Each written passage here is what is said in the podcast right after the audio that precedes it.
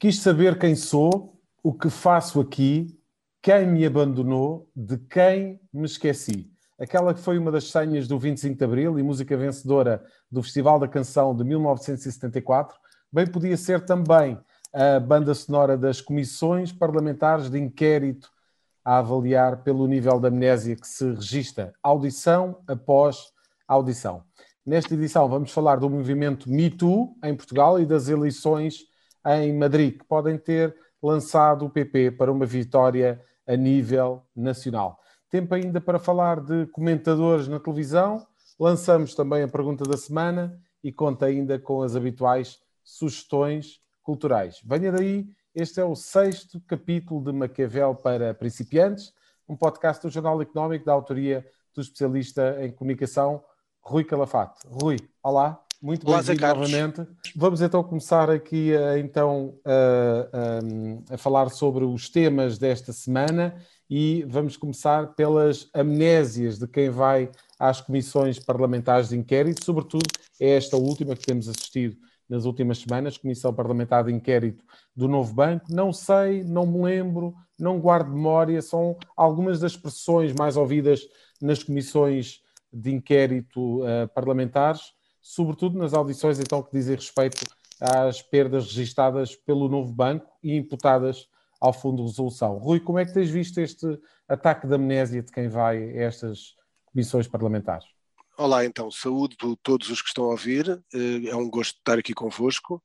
É, é, primeiro começar que a, letra muito bonita que tu citaste, cantada por uma das maiores vozes portuguesas, que se chama Paulo de Carvalho, é, o contraste. Enquanto o Paulo Carvalho era um homem brilhante, uma, era e é um homem brilhante, tem uma, uma voz inesquecível, aqui mais valia estarem calados uh, para, porque para cantar não tem jeito e para falar verdade também não.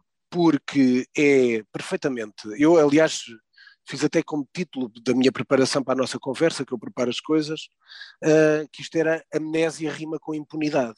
Porque vão ali, e não é só o caso do Sr. Luís Filipe Vieira, e como sabem, isto não é um programa de futebol, eu estou a falar da audição do Luís Filipe Vieira, enquanto segundo maior devedor, que nem ele fazia uh, ideia, que era o segundo maior devedor uh, do novo banco, mas também aquele senhor Muniz da Maia, que foi uma verdadeira vergonha, e é isso que eu uh, às vezes sinto, é que tenho, parecem, fazem-se de ingênuos, parece que têm, parece que não sabem de nada. Ontem, por exemplo, Luís Filipe Vieira dizia que depois vai responder para a semana, ou falava com o advogado ao lado porque não se lembrava bem, mas que ia responder, dizer que não, com o peito feito, dizer que eu não, fa eu, eu não fujo, mas depois não sabe nada, não sabe dizer nada, e portanto a figura que toda esta gente tem feito é uma vergonha. O problema é que se calhar já perderam a vergonha, portanto para eles não há nenhuma dilema moral, porque estão a viver na vergonha. Estão a viver na vergonha porque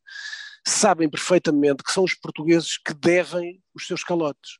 São os portugueses que pagam uh, todos os erros, de, não só dos créditos que os bancos, nomeadamente o, o BES, o Novo Banco, passaram a esta gente, mas os seus erros de gestão e de investimentos que falharam. O caso de, de Luís Filipe Vieira, ainda mais quando ele diz, face à gravidade das coisas, quando ele diz que tem negócios, uma boa reforma, vive bem, e já agora acrescento, como foi confirmado, e também tem uma casa papalheiro. Isto é autenticamente gozar com os portugueses. E o problema é que vai continuar o gozo, porque estas audiências, estas comissões, e a Comissão Parlamentar que tem estas audiências, irá continuar. E, portanto, estas amnésias, estes, o, o não me lembro, uh, todas estas. Isto é, é, autenticamente a prova, apesar deste este, este caso do Luís Vieira não é bem uma elite, mas um dos grandes problemas de Portugal foram aquilo que eu digo há muito tempo, quem me segue sabe, são as elites medíocres e incultas que gerem uma série de negócios e empresas em Portugal. E a prova de Luís Filipe Vieira é um caso ainda mais grave, porque, segundo o que ele disse, em vários aspectos da sua atuação, até no caso ser, de ser presidente do Benfica, parece que funcionava como um testa de ferro do senhor Ricardo Salgado. Ora, isto parece que entramos aqui numa numa escola de gangsterismo, qualquer coisa parecida, porque, segundo dizia Luís Filipe Vieira, foi o, o BES que o empurrou para o Benfica, foi o BES que lhe ficou que lhe pediu para ficar com alguns negócios, e portanto parece que era tudo o BES que comandava, nós já sabíamos, aquela questão do dono disto tudo, e portanto depois tinham espiões a quem pedia para tomar algumas decisões e ocupar umas posições que lhes dessem jeito. Portanto, o senhor Luís Filipe Vieira, neste momento, uh, disse na comissão de inquérito que era quase um peão de Ricardo Salgado e, portanto, tudo, todas as decisões que tomou foi a mando, foi a mando de, de, do, do, do, novo banco e do Ricardo Salgado.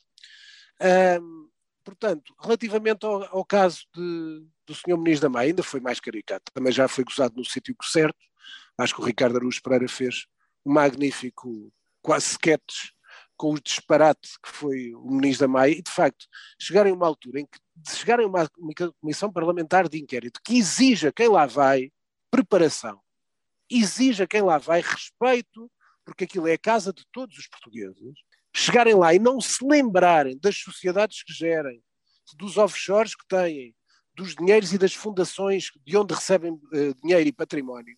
Isto é andar, como eu disse, a gozar com os portugueses. E tem que haver um basta. E enquanto os portugueses não se cansarem disto, uh, vão continuar a passear pela sociedade como grandes figuras quando são umas pobres criaturas. Isto é uma miséria moral da nação. E estes cavalheiros são a verdadeiro retrato da miséria moral que é Portugal tantas vezes, nomeadamente na área da gestão de empresas e dos investimentos. E há muito para dizer destas comissões parlamentares de inquérito a partir do momento em que são material de uh, programas de humor. Rui, passamos então para o próximo tema que tem a ver com o movimento Me Too em Portugal, que tem, uh, de certa forma, ganho expressão nas últimas semanas. O que eu te pergunto é que dimensão é que pode atingir um movimento destes em Portugal? Olha, dimensão, eu acho que isto não vai parar.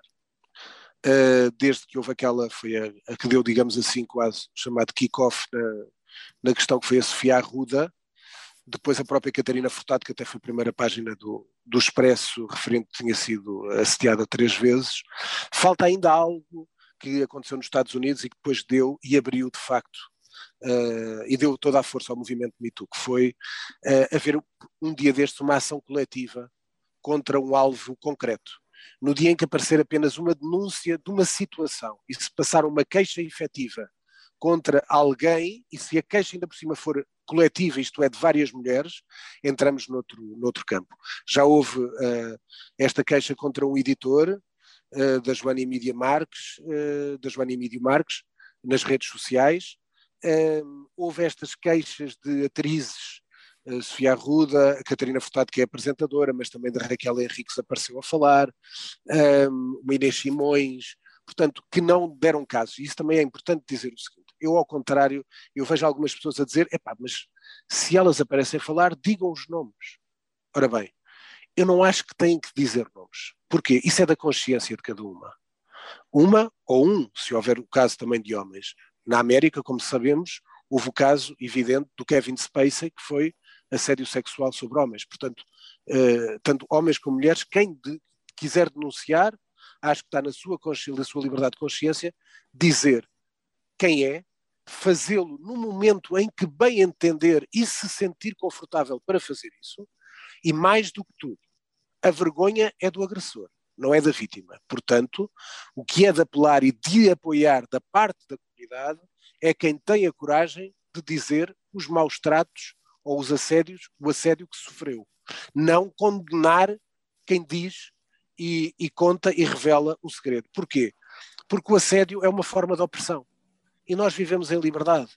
Portanto, é um contrassenso nós termos alguém a tentar oprimir uma pessoa, a tentar abusar de uma pessoa, a tentar abusar às vezes do seu poder para dizer sim ou não a uma carreira em qualquer área e essas situações ainda mais graves de poder quando se exercem no local de trabalho, porque é extremamente violento estar com certeza todos os dias, eu não, não sei o que isso é. Ganha mas logo outra dimensão, não é? Nesse é contexto. outra dimensão que é estar ali naquele momento uh, a ser todos os dias violentada por alguém que trabalha com ela e usa da sua posição de poder. Portanto, neste caso, uh, acho que devemos apoiar quem denuncia, fazer constar que o agressor é é que deve-se ter a vergonha da comunidade e, portanto, uh, nós uh, devemos dar uh, condições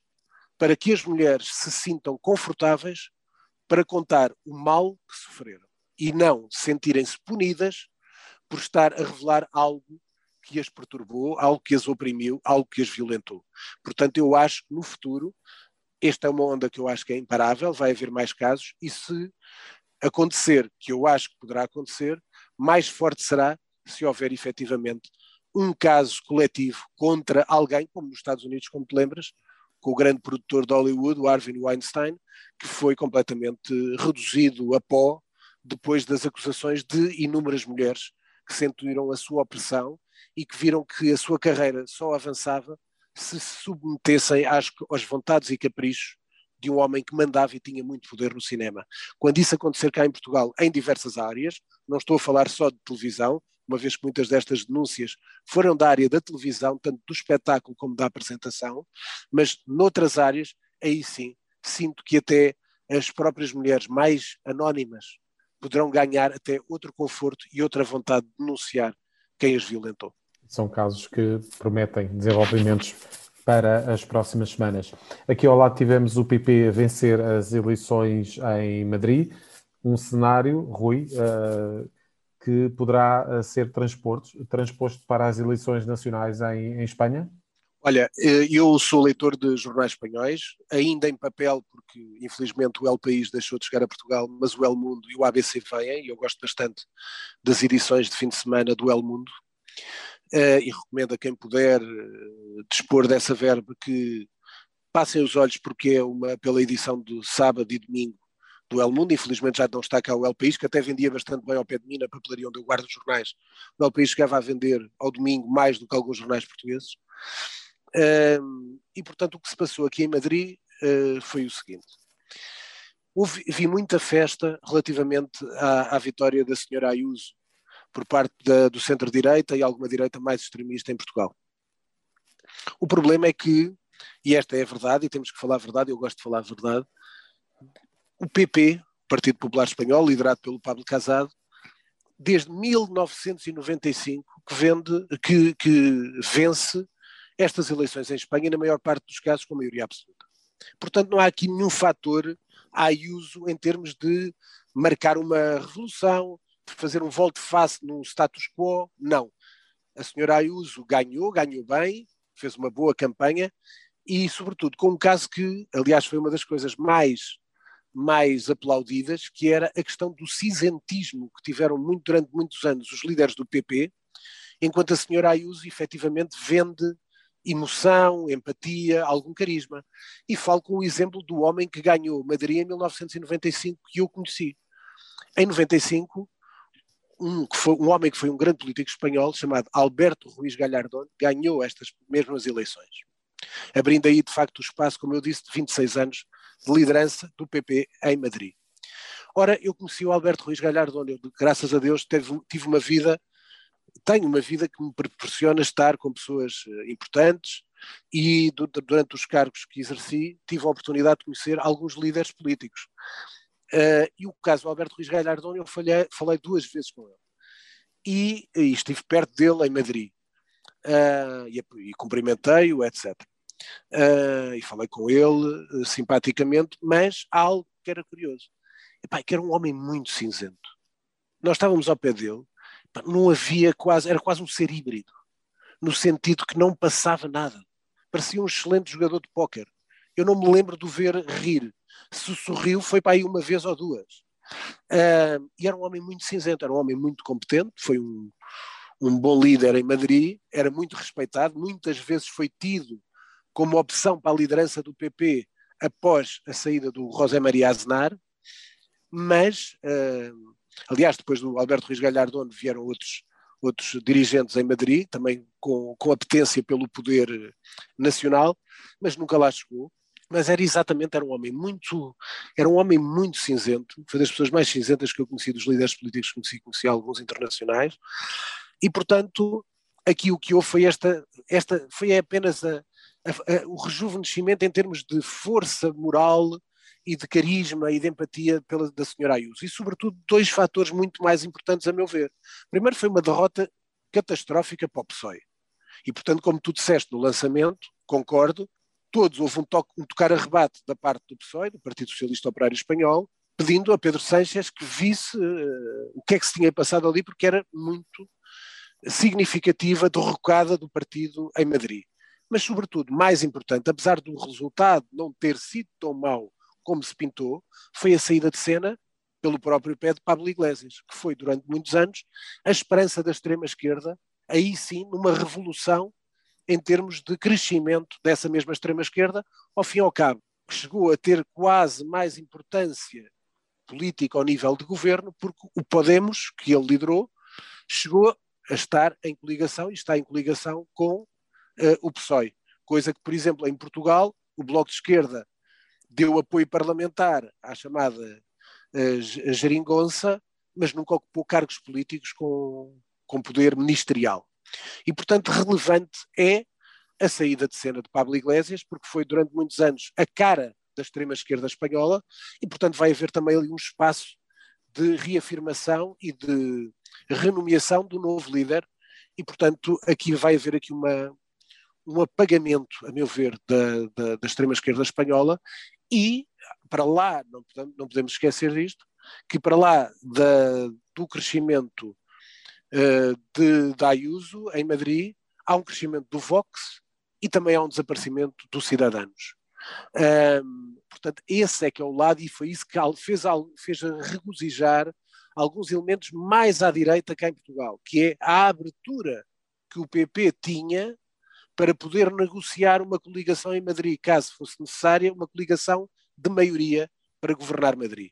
Ora, esses, essas pessoas, mais à direita, sentem, são aqueles que à direita do PSD acham que o PSD deve abrir as portas ao Chega. Foram esses que ficaram mais satisfeitos com o que aconteceu em Madrid. Agora, cada caso é um caso. Espanha não é Portugal, Madrid não é Lisboa.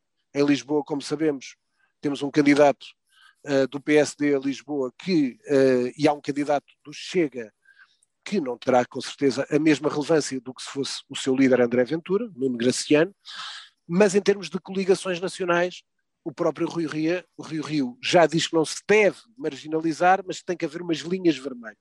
Ora, há algumas pessoas na direita que acham que não deve haver qualquer linha vermelha e deve haver cenários de casamento, se assim acontecerem, para maiorias como aconteceram nos Açores.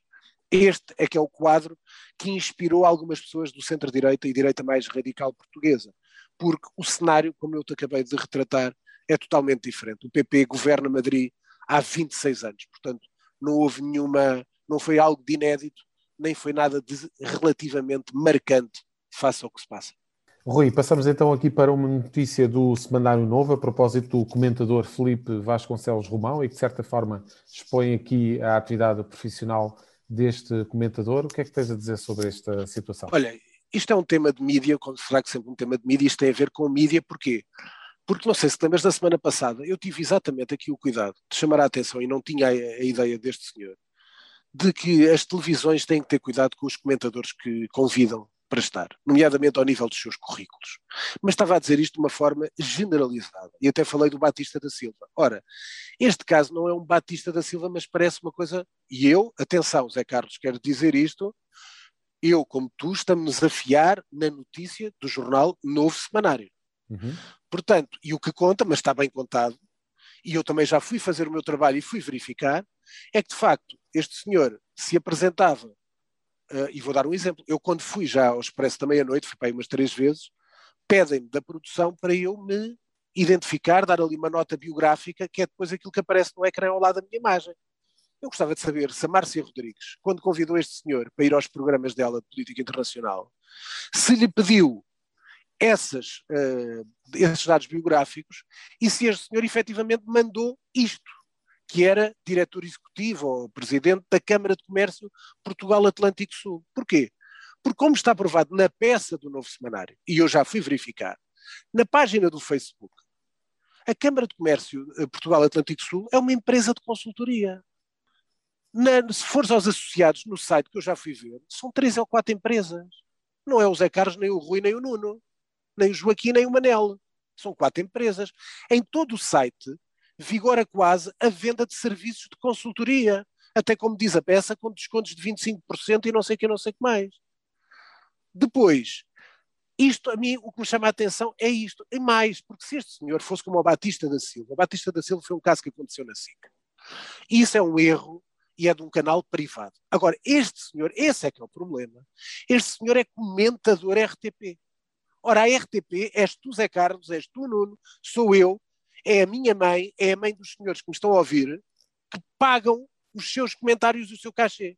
Portanto, em primeiro lugar, e isso tenho quase a certeza, este senhor era comentador no ECO, tinha, era colunista do ECO, onde aliás eu fui, como sabes, com muito gosto durante três anos, mas bastava ir a essa fase, ele já não tinha audiência nenhuma lá no ECO, aliás, comparado com os meus artigos, era levava 20 a 0 ou 10 a 0.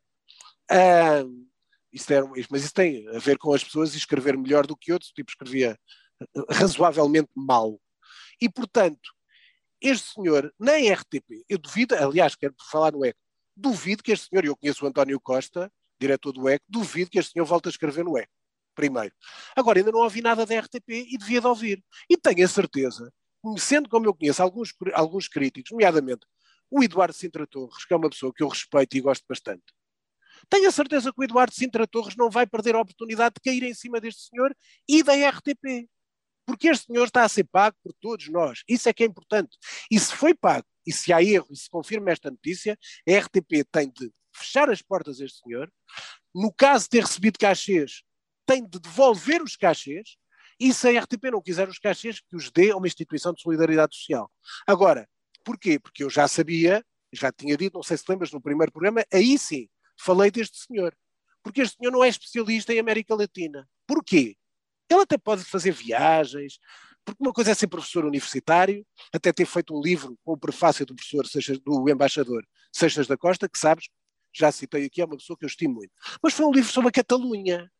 Sobre Espanha, se calhar é um, é um crânio. Fale sobre Espanha. É como o outro, comenta, há um outro comentador na RTP que é apresentado como especialista em terrorismo e no outro dia estava a falar sobre Itália e foi um desastre. Mas isso são opções de quem escolhe, como eu digo, não tem nada a ver com isso.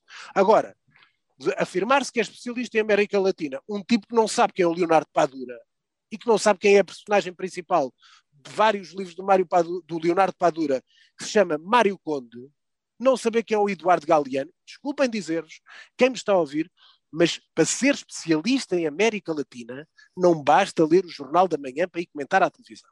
Tem de saber algo mais. E, portanto, uma pessoa que é especialista em América Latina e não sabe os principais escritores da, da, zona, não é especialista em América Latina, pode ser especialista em outra coisa qualquer, mas não enganem as pessoas. Portanto, vamos ver como é que a RTP se sai disto. Com certeza que não vai gostar o principal crítico de televisão do país, que se chama Eduardo Sintra Torres, a malhar na RTP por culpa de um, de, um, de um, caso destes, que isto é uma vergonha também.